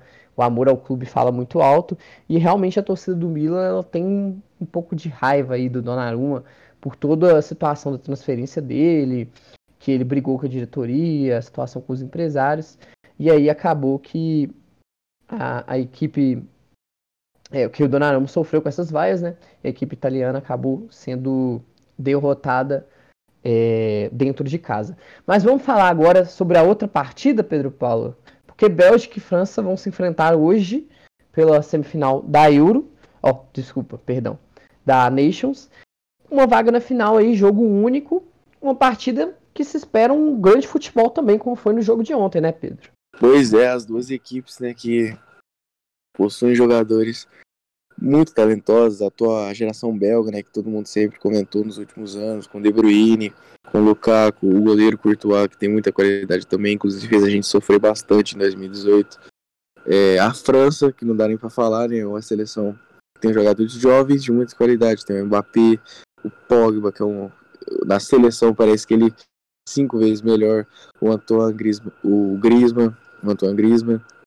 Então vai ser um jogo de altíssimo nível que é, com certeza as duas equipes vão, né, brigar para ir para essa final, para essa decisão, a primeira decisão é, de Nations League. Eu acredito que que os, os, os, jogadores franceses querem querem estar nessa decisão, os belgas também, porque não estiveram na, na anterior, então vai ser um grande jogo.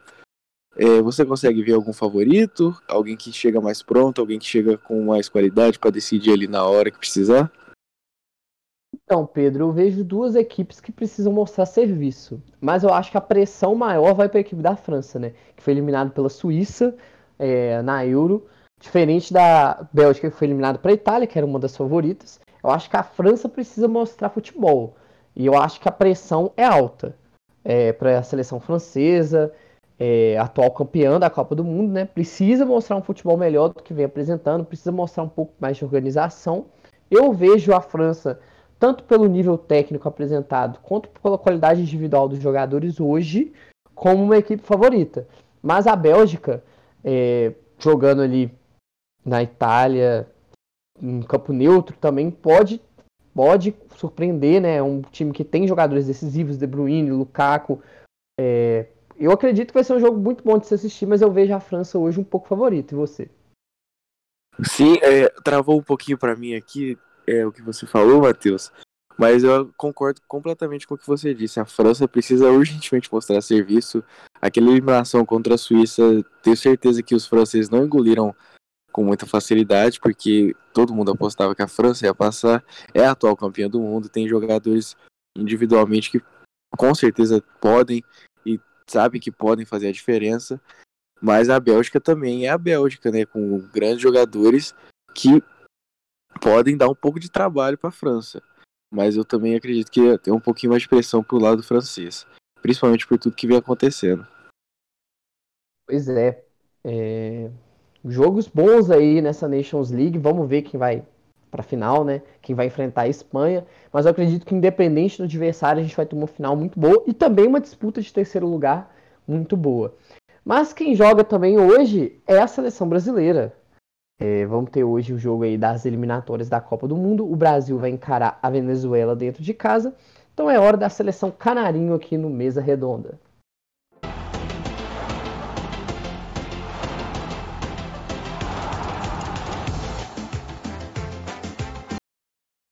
Pois é, vou abrir o espaço aqui para o debate. A provável escalação da seleção brasileira é Alisson, Danilo, Marquinhos, Thiago Silva e Arana.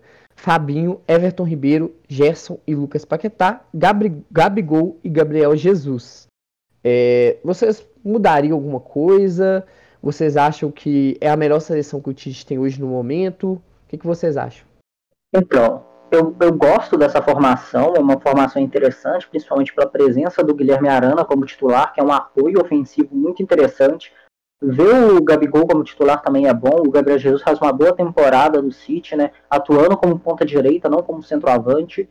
Mas eu sinto falta de velocidade pelos lados. Então eu gostaria de ver ou Vinícius ou Rafinha nessa equipe para ter um pouco um, um, time mais vertical, porque é um time de muita qualidade técnica, mas que talvez vai faltar profundidade. Tudo bem que o adversário é a Venezuela e a gente não precisa de muito para vencer a Venezuela. Eu vou na mesma linha do João. Eu acredito que esse é o momento pro Vinícius Júnior ser titular. É, principalmente que o Neymar não vai pro jogo. E ele tá mostrando muito serviço no Real Madrid, tá mostrando muito que pode né, entrar no jogo da seleção, que é um jogador de capacidade. Ele evoluiu muito da última temporada para cá, a gente vê essa evolução, tá finalizando muito melhor. Então acredito que ele caberia é, nesse time titular da seleção, sim. E eu, a única coisa que eu acrescentaria ele também nesse time aí. É, Francisco, eu... você concorda? É, eu concordo. É, eu acho que hoje o Tite vai testar o Gabriel Jesus como ponta direita, que é como ele vem jogando no City, então eu tô ansioso para ver isso, né? O ataque parece que vai ser Gabigol, Everton Ribeiro e Gabriel Jesus, né? Foi isso que você falou? Só confirmei. Uhum. Sim, sim. Então, eu ainda não Porque esse ataque eu não consigo ver ainda. Porque Gabriel Jesus e Everton Ribeiro, teoricamente, jogam do mesmo lado do ataque, né? Ali pelo lado direito. Exatamente. Então eu não sei se ele vai colocar o Everton Ribeiro pelo meio ou se ele vai inverter um dos dois, vai botar um dos dois pela esquerda. Então eu quero. Foi. Eu acho que pode colocar o Lucas Paquetá para ele fazer o lado esquerdo, porque a gente sabe que ele já fez isso no Flamengo e faz isso algumas vezes no Lyon, mas não é onde o rendimento do Paquetá é maior. Então essa é a preocupação também. Sim, sim. Eu tava Mas- pensando nisso, porque parece que ele quer, quer que o substituto do Neymar seja o Everton Ribeiro, né? Ali jogando mais pelo meio. Eu concordo com algumas coisas que vocês falaram, sim, mas eu, eu faria uma troca especial. Ou tiraria o Everton Ribeiro ou o Lucas Paquetá para a entrada do Vinícius Júnior, para ele ser o ponto esquerda. O Gabriel Jesus ia para a ponta direita, o Gabigol ficava centralizado, e no meio ficava o Everton Ribeiro ou o Paquetá, um dos dois que o Tite quiser substituir, e o Gerson e o Fabinho de volantes. Só que, na verdade, eu vou, vou desabafar. O que eu tô aliviado é que o Neymar não vai jogar. Eu não aguento assistir jogos da seleção com o Neymar. É um jogador que atrasa a bola, não volta pra marcar. O Gabigol fica voltando pra marcar lateral porque o Neymar não tem físico pra voltar. Então só do Neymar não jogar eu já fico um pouco mais aliviado. Vou assistir o jogo bem mais feliz. Que é isso? Polêmica, polêmica, opinião polêmica aí. Pode postar lá no É Twitter. polêmico, mas eu concordo com o Matheus, porque nessa na última data FIFA a gente viu o Vinícius Júnior trabalhando como secretário de lateral para o Neymar poder ficar livre. Então eu acho muito que vai ser bom para o Paquetá, para o Everton Ribeiro, para o Gabriel Jesus e para o Gabigol essa ausência do, do Neymar. E se o Vinícius entrar, com certeza vai ser muito útil, porque a gente vai ver o, o Vinícius Júnior atuando no último terço do campo e não marcando lateral como foi no último, no último- na última partida. Gente, foi um absurdo o mapa de calor do Gabigol no jogo contra o Chile. O cara jogou só de ponta. Tipo, você vê o mapa de calor, tá ele lá, tipo, do meio, buscando bola pra marcar. O cara jogou na ponta direita, porque o Neymar não voltava pra marcar. O Neymar, o, mapa de calor dele é centralizado no meio e na frente. O cara não volta pra marcar e acaba tendo que sacrificar outros jogadores. Então, pra mim, o Neymar hoje atrapalha mais do que ajuda a seleção, porque também atrasa as jogadas, ofensivamente tá muito previsível. O Neymar tem os dribles dele, consegue as jogadas individuais, mas a cada 10 toques que ele faz na bola, ele consegue três jogadas. Pra mim não compensa hoje. Eu prefiro um esquema mais coeso, com todos os jogadores aplicados taticamente, do que um 10 jogadores jogando pro Neymar, que não vem no nível técnico alto, nem pelo PSG, nem pela seleção. É, eu tava olhando aqui de novo a escalação e eu tô imaginando aqui que pode ser um 4-4-2 também, né? Ele pode botar aí o, o Paquetá e o, Ever- o Everton para ficar como meia mais um pouquinho mais aberto, o Gabigol saindo ali da área o Gabriel, Gabriel Jesus sendo centroavante. Então eu acho que pode ser isso também.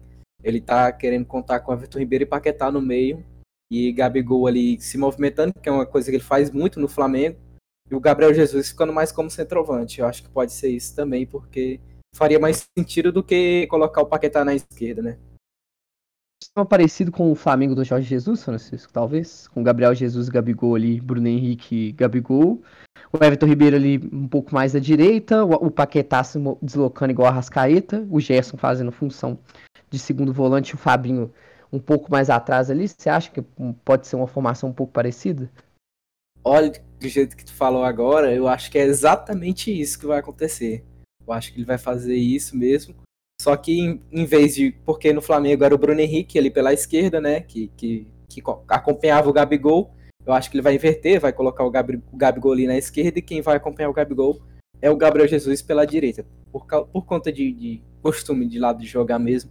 Mas eu acho que vai ser exatamente isso aí. Eu tô eu, pela- analisando a escalação, acho que seria mais co coerente pro Tite fazer isso- essa formação do que um 4-3-3 com o Paquetá jogando de, de ala.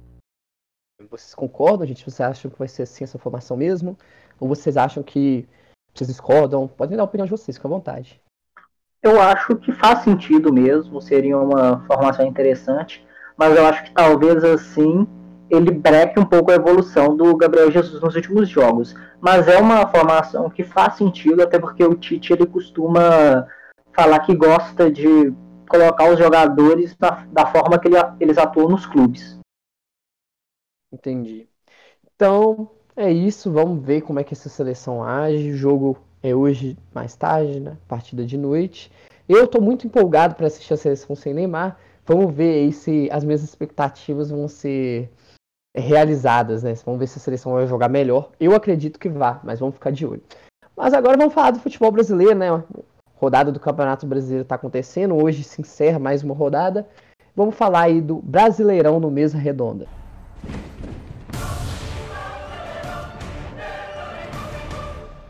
Pois é, vários resultados surpreendentes na rodada, né, João? Conta pra gente. O Fluminense recebeu Fortaleza e o Fortaleza foi aquele visitante indigesto, venceu por 2 a 0 O Corinthians, a Seletimão, o Corinthians de Munique venceu o Bahia por 3 a 1 são Paulo e Santos se enfrentam hoje, é o clássico da rodada, né? O Sansão. Muita expectativa para ver o público de volta ao Morumbi. O América venceu o Palmeiras 2 a 1 o mancinismo está funcionando.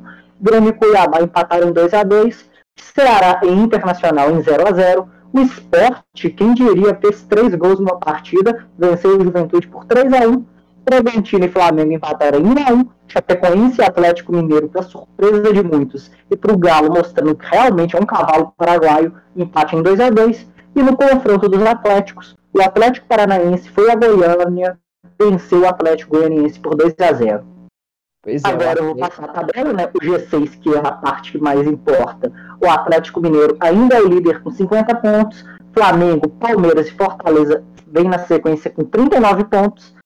Fechando o G6, Corinthians com 37 e Bragantino com 35. No Z4, a zona do desespero, é o Grêmio com 23 pontos, o Bahia com os mesmos 23, o Sport com 23 e a Chapecoense que já não tem mais o que comentar, né? Apenas 12 pontos. É, a gente olhando a part, a, as partidas dos três primeiros colocados, né? O Flamengo, o Palmeiras e o Atlético, a gente vê que realmente, Francisco, o nível técnico das equipes cai muito de rendimento é, sem seus jogadores né, das seleções. Deu para ver que fez diferença. O que, que você acha? Eu concordo absolutamente. O Flamengo ontem teve sete desfalques.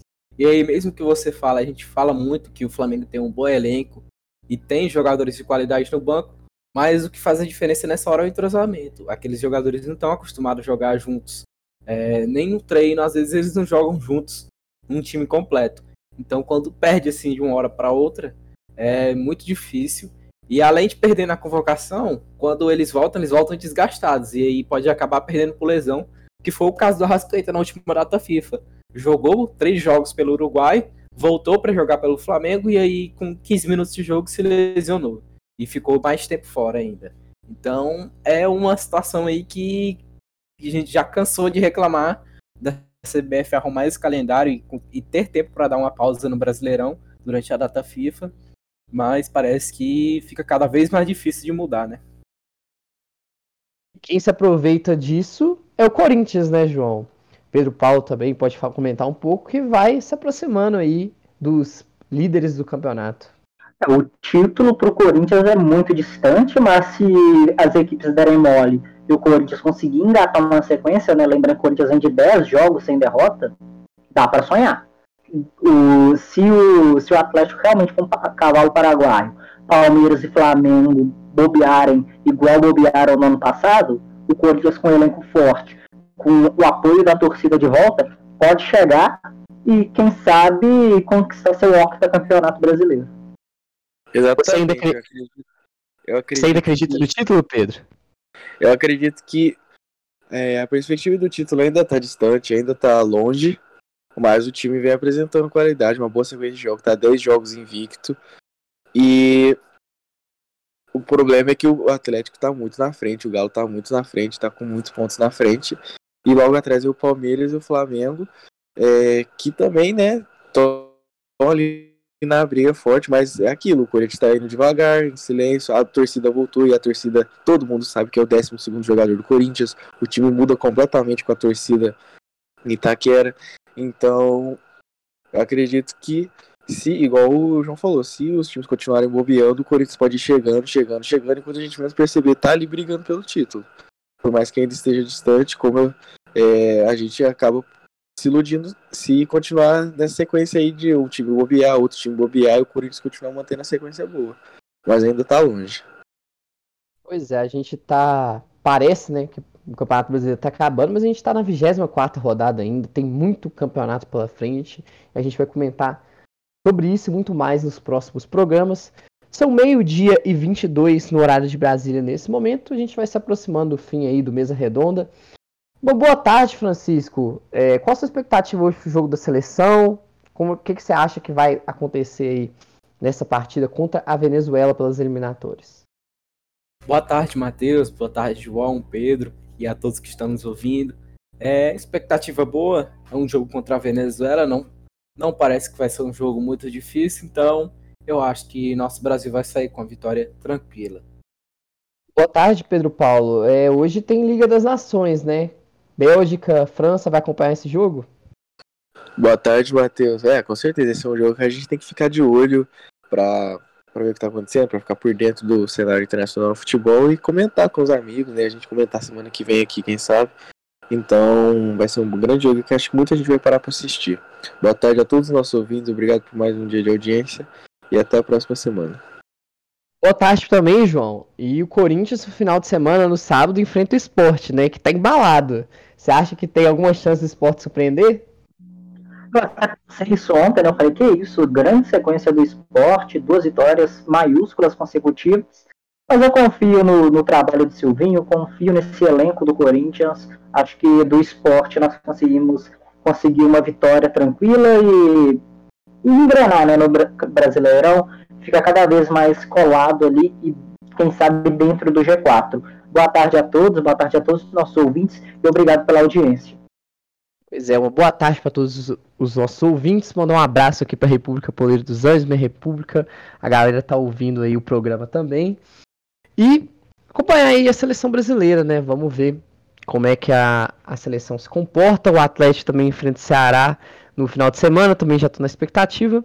Mas é isso, terminando por aqui. Mesa redonda, pluralidade em primeiro lugar.